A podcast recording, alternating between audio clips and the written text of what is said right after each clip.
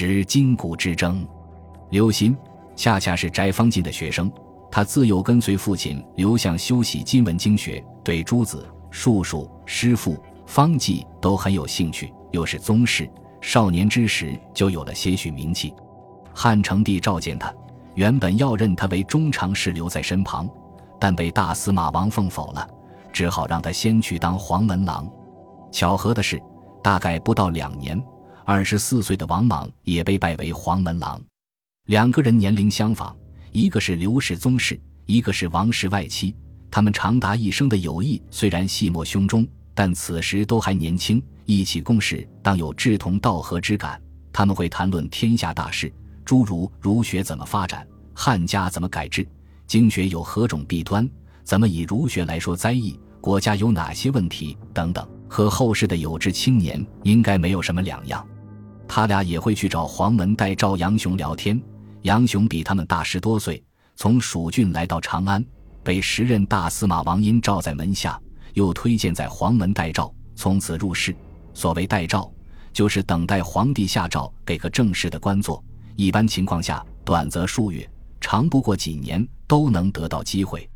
可惜王殷很快去世，杨雄又是一个毫无官瘾、不求上进的人，所以他一直待诏已近十载。好在杨雄志不在此，他口吃、内向，不爱说话，对今文章句之学也没有兴趣，喜好博览群书，有机会就去天禄阁读书。刘歆也曾跟随父亲在天禄阁教书。彼此就熟悉了，小兄弟桓谭也加入了。他是泰勒令之子，若以今天比照，是个喜欢玩音乐的官二代，尤其热爱被儒家所诋毁的淫乐。他对当时主流的金文经学也不感冒，倒是愿意学习古文学。杨雄和桓谭可能不太会深度参与刘歆和王莽关于天下往何处去之类的论辩，但在对经学的态度上，他们应该意见一致。那就是关于金文经学和古文学的看法。所谓金文经学，简单来说，因为如今最初主要是口口相传，再加上战国的战乱、秦朝的邪书令，很多经书的简帛文本没有流传下来。直到汉朝，学者们才通过记忆墨写下这些经书。他们使用的文字就是当时通用的文字，也就是金文，犹如今天人们使用简体字来抄写古代的书。但是那些先秦的旧书并没有，也不可能彻底消失。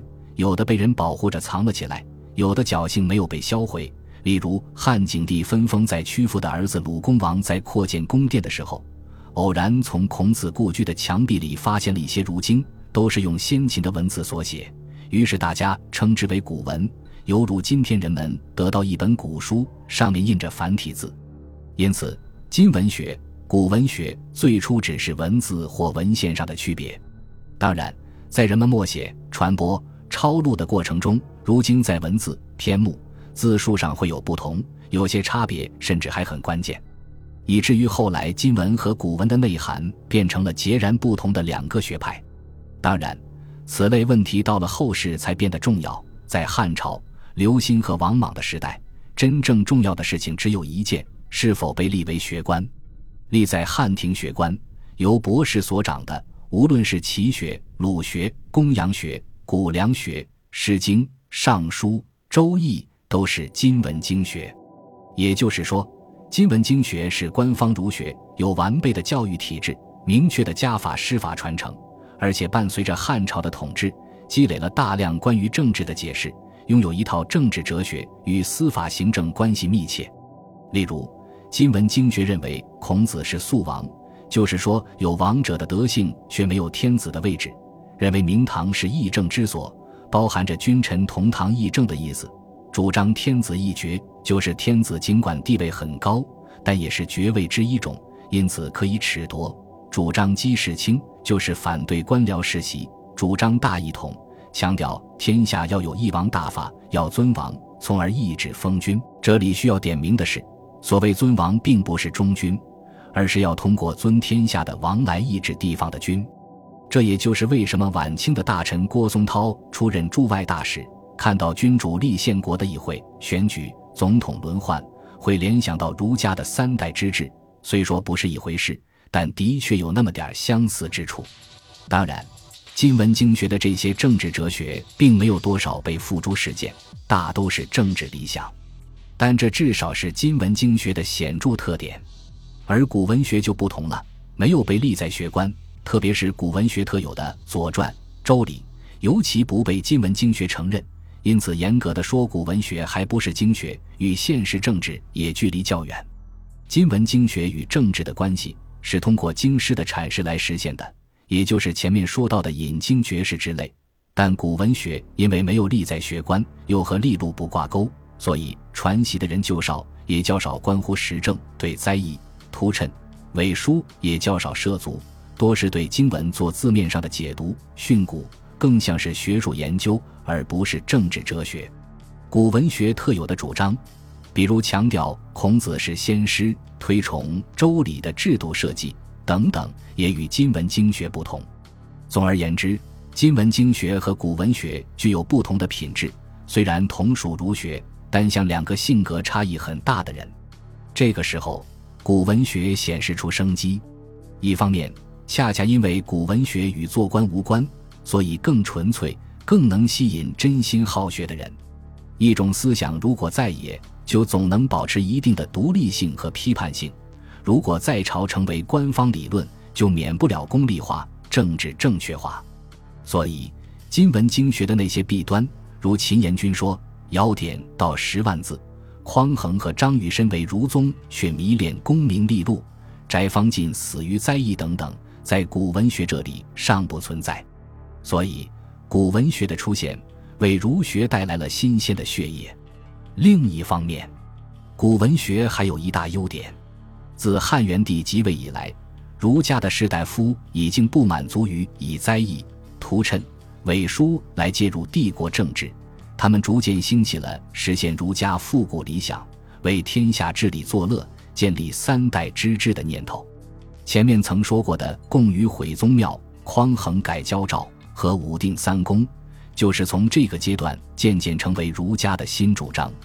用钱穆的话说，就是汉武帝、汉宣帝用文士修辞的方法搞儒学，汉元帝、汉成帝是严礼制、追古稀。于是问题来了：今文经学虽然有一套政治哲学，却没有发展出付诸实践的具体办法，没有治理作乐的说明书。这个问题早在汉武帝封禅泰山时就已存在。皇帝都急眼了，儒生们还在吵一事到底怎么搞。汉武帝一怒之下，干脆照着自己的办法上山封禅了。到了刘歆，这个问题更加急迫。而古文经学，比如《周官》，恰恰有关于儒家理想社会的制度设计；《左传》中也有一些春秋时期的史实。这些制度和史实，比起今文经学的政治哲学，显得更实在，不那么务虚。也正因此。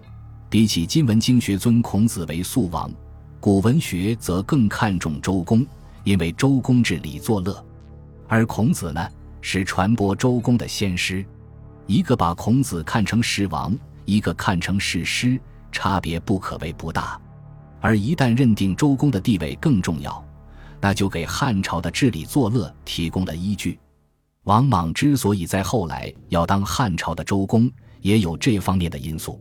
因此，利用古文学来实现儒家理想，就成了一条可以探索的道路。尤其对有想法的年轻儒生，比如刘歆、桓坦，包括王莽，更有吸引力。刘歆陪父亲在天禄阁教书时，偶然发现一套古文书写的《左传》，不禁欣喜若狂。《左传》原本不算儒经，据说是和孔子同时的左丘明所传，是一部单独的史书。并非孔子《春秋》的传，所以时人称之为《左氏春秋》。在此之前，刘歆主要跟父亲学《谷梁传》，已经烂熟于胸。发现古文《左氏春秋》后，他爱不释手。听说丞相翟方进通《左氏春秋》，就赶忙去拜师学习。翟方进是通今文经学的，怎么也通《左氏春秋》呢？这要从汉初说起，张苍。贾谊等从前人那里传习了《左氏春秋》，又一代代直传到一个叫做尹更时的人，尹更时传给了儿子翟方进和另一个叫做胡常的人。胡常有个徒孙叫陈钦，王莽又跟着陈钦学《左氏春秋》。当然，不能说刘歆是王莽的祖师叔，因为这种传习是你跟着我学，我跟着你学，大家同一时期各自在学。真正重要的是，由贾谊传下来的《左氏春秋》几经传抄，应该是用汉代的金文书写的。也就是说，所谓的金文经学、古文学，虽然名称源于文字书写，但这两个名称确立后，关键的问题就不再是文字，而是看是否利于学官，是否属于官方儒学，以及不同的经学品质了。这也就是刘歆见到古文的《左氏春秋》为什么会如此兴奋。这意味着他可以论证这部书的可靠和古老。他一边仔细研读，一边把《左氏春秋》里记录的历史一条条插在《春秋》相关的经文下面。这样，原本独立的一部史书就变成了对如今《春秋》的传了，《左氏春秋》也就变成了《左传》，古文学要开始发力了。当时，汉廷有十四博士，都是今文经学。刘歆手上有了他精心阐释过的《左传》，就想切开汉廷旧的经学体系，鼓吹将古文学立在学官，从而为汉家开辟治理作乐的新路。当然，打破旧体系，自己也就有机会后来居上，飞黄腾达。因此，他虽然经古经学都通，但格外看重古文学。其他的小伙伴呢？杨雄给汉成帝写下气势恢宏的《与列赋》，被拔擢为黄门郎，终于不必再戴诏了。不过杨雄却希望停薪留职三年，专心看书研究方言。汉成帝很通达，不仅允许他读书搞研究，而且俸禄照发。杨雄热爱求知，对待学术筋骨兼收。王莽早已高升，仕途通达，担任大司马。成为帝国的要人，王莽既希望借助古文学，特别是尊周公来治理作乐，实现儒家理想，又希望继续保持今文经学对政治的关切。深信灾异，祥瑞、谶纬对两派学术也都不排斥。至于桓谭，对父辈的今文经学没有什么兴趣，尤其厌恶图谶、伪书。他追求真理，因此更爱与官方儒学较远的古文学。但他相信王莽将会建立不世之功，一心一意跟随王莽。他们的友谊不论多寡，在这历史的转折点上若即若离地维系着。本集播放完毕，感谢您的收听，喜欢请订阅加关注，主页有更多精彩内容。